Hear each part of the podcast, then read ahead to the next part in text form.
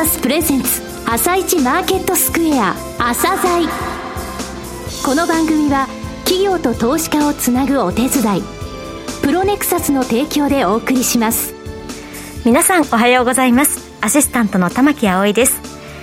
それではスプリングキャピタル代表チーフアナリストの井上哲夫さんと番組を進めてまいります。井上さんよろしくお願いいたします。よろしくお願いします。さて今日も楽しみなゲストをお招きしております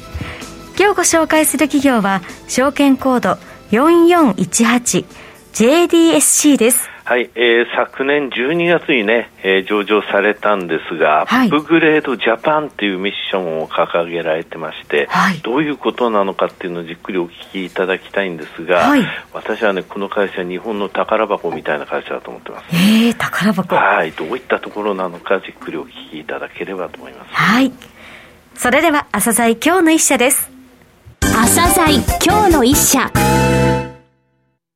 本日は証券コード4418東証グロース市場に上場されている JDSC さんをご紹介いたします。お話しいただきますのは代表取締役 CEO の加藤エルテスサトシさんです。本日はよろしくお願いします。おはようございます。よろしくお願いします。えー、アップグレードジャパンというミッションを掲げられて昨年2021年12月に上場されました AI ベンチャーの企業さんですね。えー、まずは簡単にですね、事業内容をお話しください。当社は AI やデータサイエンス、機械学習といった最先端の技術を駆使して産業全体をアップグレードする。という取り組みをしています。で多くの産業、まあ、特に大企業との連携が多いことが特徴です。どうやって儲けているのかということなんですが、はい、具体的にはジョイント R&D として、その産業で最も成功している大企業を一社目として共同で研究を行います。その結果出てきたプロダクトを産業全体に展開していくということをしています。R&D ってことは研究開発ですよね。おっしゃる通りです。これはあの、大企業ですよね。その業種の中の本当にトップクラスの会社さんと R&D をやりますと。で、その後横展開をする。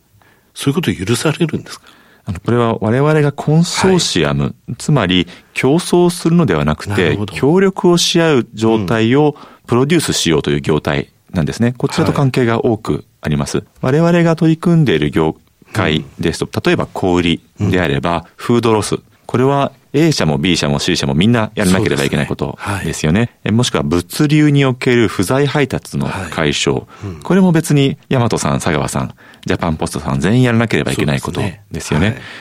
で、ね。はい、我々が商品を買うときに、この商品はいくらで、どのくらい性能が良くてといったものは確かに競争すればよろしくて、大企業同士大変良い意味での、えー、切磋琢磨を繰り返せばもちろんそれはいいんですが、逆にバックエンドでしたり、うん、産業全体の SDG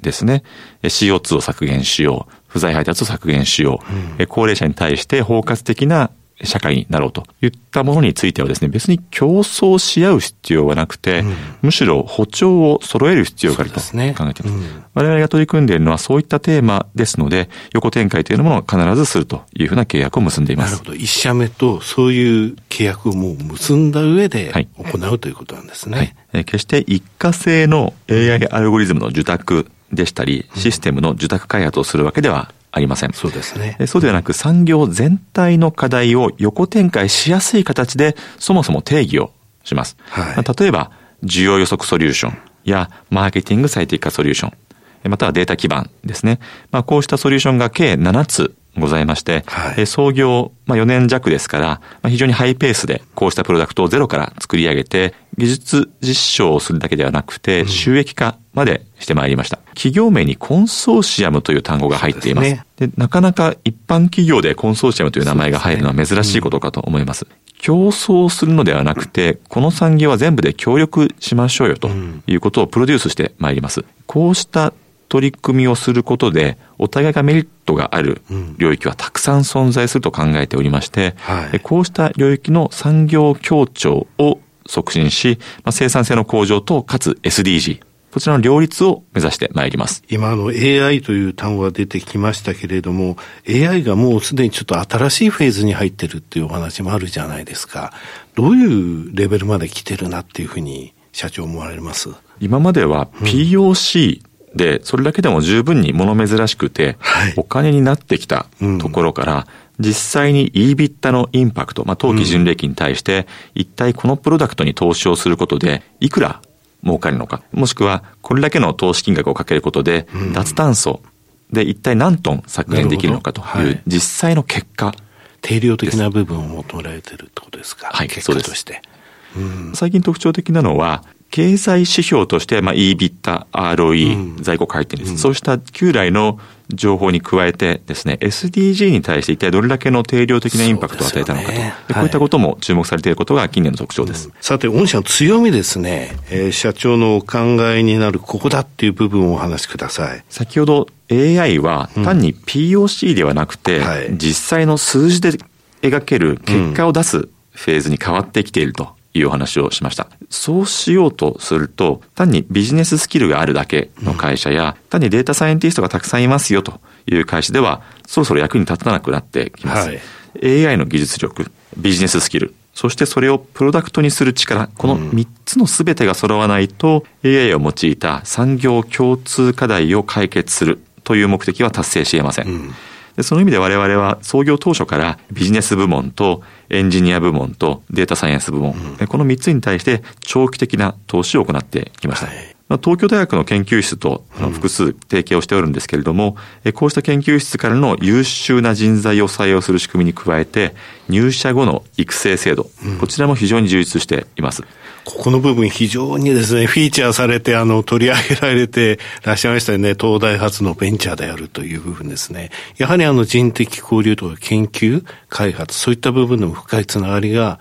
あると。それはもう会社に入ってからもということなんですかそうですね。入社をする前からもともと東大の大学院生で、インターンに入ってくれたメンバーが、そのまま頭角を現して、はい、じゃあぜひうちの社員へということも複数ありますし、逆に我々の会社に入社をしてから、全く文系学部文系就職をしたけれども、改めてデータサイエンスを勉強したいという決定をして、東京大学の大学院に修士として入っても修了しているメンバーもいたりします。あとね、株主構成ですね。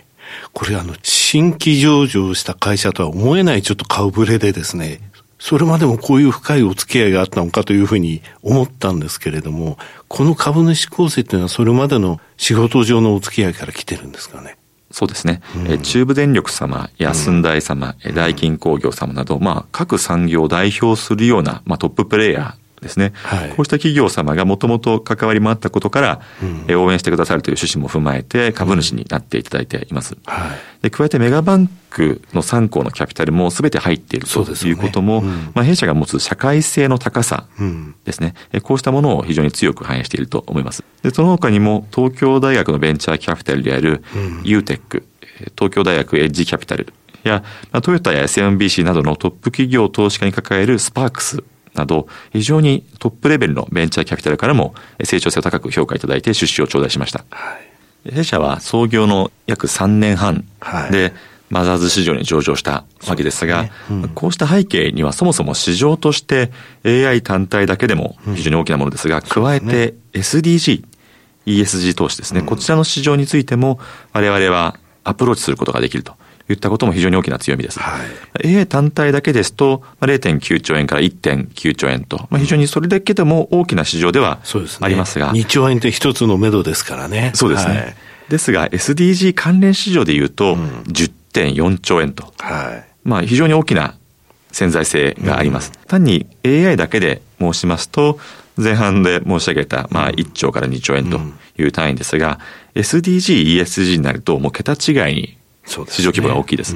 で我々はコンソーシアム、協力をし合って産業共通課題を解くということを特徴としていますので、こうした複数の市場のマーケットニーズを捉えることができるといったものも非常に強い特徴ですし、すね、まあ、こうした背景で非常に速い速度で上場ができたということも言えるかと思います。うんすね、これから脱炭素やフードロスに対する取り組み、もしくは少子高齢化社会において、高齢者でも働きやすい市場の創出と、こうした市場に対するニーズというのはですね、どんどん高くなっていくと考えています。すね、社会が企業に求める責任というのが、従来はまあちゃんと利益を出しましょうということでしたが、うん、えここ特に5年ほどだと思いますけれども、ね。うん、企業に求める収益性だけではなくて、利益を出すだけではダメなんだと、うん、しっかりと社会貢献をした上で、SDG に対する貢献をしなさいという、これほどまでに多くのコメントがあったことはなかったと思いますけれども、うん、こうしたニーズを捉えてまいりたいと思ってます。サステナビリティっていうもの、SDGs っていう言葉、この3年間、5年間で日本にやっと定着したっていう感じですもんね。そうですね。はい。従来はそれがそのあまり競争にインパクトがあるようなものだとはなかなか思えなかったわけですが、すね、例えばじゃあユニクロの例で言いますと、ある日突然北米への市場から締め出されるわけですよね。うん、サプライチェーンにおける人権侵害が懸念されたわけなんですけれども、うん、SDG というのは単に余ったお金で寄付行為をして成り立っているものではなくて、うん、非常に中核的な競争で、企業の将来を大きく左右するものであるというふうに考えるというかと思います。さて、今後の成長戦略についてお話しください。当社は今後の成長ドライバーを3つに分解しています。はい、1つは言わずもがなですが、プロダクトの数ですね。はい、弊社すでに7つございます。で、2つ目は、そのプロダクト1つあたりの売上が上がってくれば、当然売上は全社で上がってまいります。うんはい、で加えて共通プログラム、例えば RPA ですとか、うんイノベーションプログラム様々あるんですが、こうしたもののクロスセルのこの3つによって市場機会を捉まえていこうと考えています。この3つの中でですね、特に今、あの、目先注力するっていうものってあります？我々一回プロダクトを作ってしまうと、はい、基本全く同じことを違う企業でしているときにはですね、すね。ほとんどそれを変えない形で展開することができるんですね。はい、でもちろん導入には、その企業が持っているデータのあり方ですとか、うんはい、オペレーションや様々な事例を考える必要はありますけれども、はいうん、フードロスを減らすために食品の重要測をしましょうですとか、不在配達をなくすために配送を最適化しましょうということは、数学的には同じことを複数企業でやっています。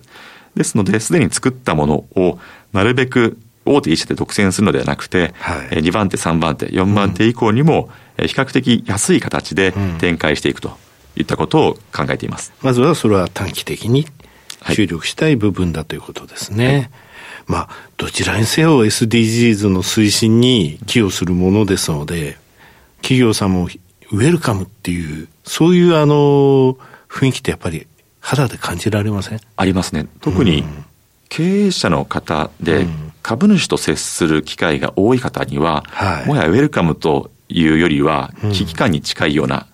感覚を感じます。えー、そして中長期的になんですが、 UPGRADE JAPAN を実現するためにどういうことをお考えでしょうか ?AI と言いますと、皆さん言わずもがな、 GAFAM を想像されると思います。すねうん、我々がやっている事業というのは、 GAFA と若干違う領域です。はい、彼らは 2C のデータ、うんサーチだったり、はい、アドだったり、うん、e コマースだったり、うん、こういったデータをたくさん持っているわけですが、消費者向けってことですね。我々は産業の内側のデータを持っています。はい、例えば、 POS データだったり、サプライチェーン上の歩留まりがどこで起こっているかだったり、不在配達だったり、製品の不具合だったり、こうしたデータは GAFAM ですらアクセスすることができません。我々は長期的に各産業の中に閉じ込められていたリアルデータを大量に集積できる立場になります。はい、でこうしたものを活用して産業全体がメリットを享受できるような根本的なアップグレード、これを JDSC として主導していきたいと考えています。最後になりましたが、リスナーに向けて一言お願いします。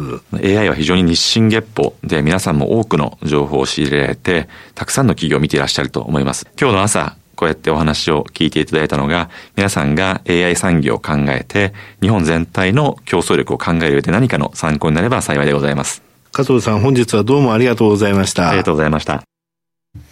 今日の一社、JDSC をご紹介しました。さらに井上さんにお話しいただきます。はい、えー、1時間ぐらい話したくなっちゃうんですけどもね、あの、まずはね、普通のその AI の受託開発とはそういうのとは違うと。はい、まず、えー、採用物のところで産業全体が抱えている問題、SDGs に対する部分の進め方、そういったところの受託開発まず一緒にやりましょうと。はい、で、それを横展開していきますよということなんですよね。えー、この社会性の高さっていうのはすごいことで、はい、やっぱりね、脱炭素っていう言葉が出てましたけどね、えー、例えば TCFD、えー、気候関連の、ね、財務情報開示ってこれから求められるわけなんですよ。はい、い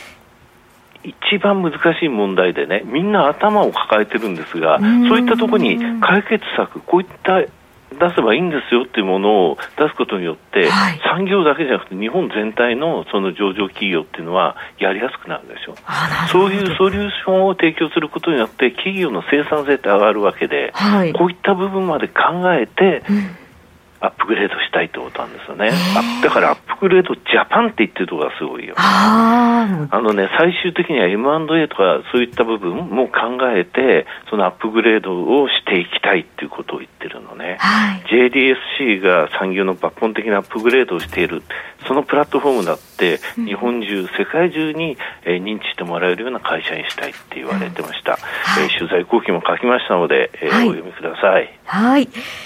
今日の一社は JDSC をご紹介しました。それでは一旦お知らせです。企業ディスクロージャー IR 実務支援の専門会社プロネクサス。上場企業のおよそ6割、2200社をクライアントに持つ。これはアジア証券印刷の時代から信頼と実績を積み重ねてきたからこそ。さらにプロネクサスが目指すのは企業と投資家をつなぎ日本の株式市場を活性化させることです。プロネクサス私たちは個人投資家の皆さんを応援します。企業ディスクロージャー IR 実務支援の専門会社プロネクサス。実は企業情報経済統計データベースも取り扱っているのをご存知でしょうか？膨大なデータの中からハッとする事実を抽出。それをクイズでお届けする新サービスが登場しました。サービス名は問いと答えの頭文字を取って問いこた。問いこたで検索。井上哲夫今日のストラテジー。